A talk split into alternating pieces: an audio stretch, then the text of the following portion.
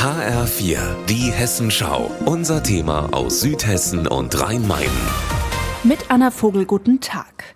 Rund 60 Hektar Fläche dort, wo die Weschnitz in den Rhein mündet, das ist das ehemalige Kraftwerksgelände in Biblis. Gerade ragen hier noch zwei Kühltürme und die Kuppeln der Reaktorblöcke in die Höhe. Aber der Rückbau des ehemaligen Kraftwerks schreitet voran. Und deshalb hat der Bergstreser Landrat Christian Engelhardt auch jetzt schon leuchtende Augen, wenn er von der Zukunft dieser Fläche spricht. Das ist als Fläche ein Juwel. So große Gewerbe- oder Industriegebiete gibt es kaum noch. Und es ist toll angebunden. Es gibt dort einen Hafen, es gibt dort natürlich Gas, Strom, Bahnanschluss, Straßenanbindung.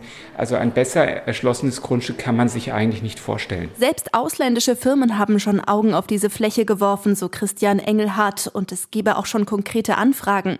Der Biblisser Bürgermeister Volker Scheib beschreibt seine Zukunftsvision für die Fläche so. Mein persönlicher Traum, der auch, glaube ich, gedeckt ist mit den Hoffnungen vieler Bürgerinnen und Bürger ist eine breit aufgestellte Nachfolge, nachhaltig viele Arbeitsplätze, Ausbildungsplätze, dass tatsächlich Arbeit in der Nähe ist von der Wohnstätte. Diesen Wunsch teilen auch viele Biblisser, denn dass das Kraftwerk als großer Arbeitgeber nicht mehr da ist, ist in Biblis immer noch emotionales Thema, erzählen auch ehemalige Mitarbeiter. Es fehlt natürlich jetzt und wir merken es auch in Biblis. Ne? Wir merken diese große Verlust an Arbeitsplätzen adäquate Arbeitsplätze fehlen. Auch für die Leute, die jetzt hier sagen wir mal, groß geworden sind, hat es natürlich eine Chance gegeben, gute Berufe zu erlernen und auszuführen. Ne? Und das ist leider jetzt, also man muss dann wirklich nach Frankfurt oder Mannheim gehen, um da adäquates zu finden. Deshalb ist auch die Hoffnung vom Biblisser Bürgermeister Volker Scheib mit Blick auf das ehemalige Kraftwerksgelände. Wir gehen in die neue Verwendung, wir gehen in die Zukunft, die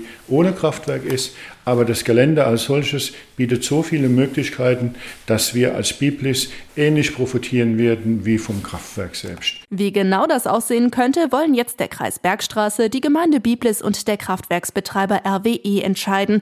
Dabei ist ihnen eines ganz wichtig, auch die Bürger einzubeziehen. Denn auch die sollen mitentscheiden dürfen, ob in Biblis in Zukunft Mikrochips, erneuerbare Energien oder doch etwas ganz anderes produziert werden wird. Anna Vogel, Biblis.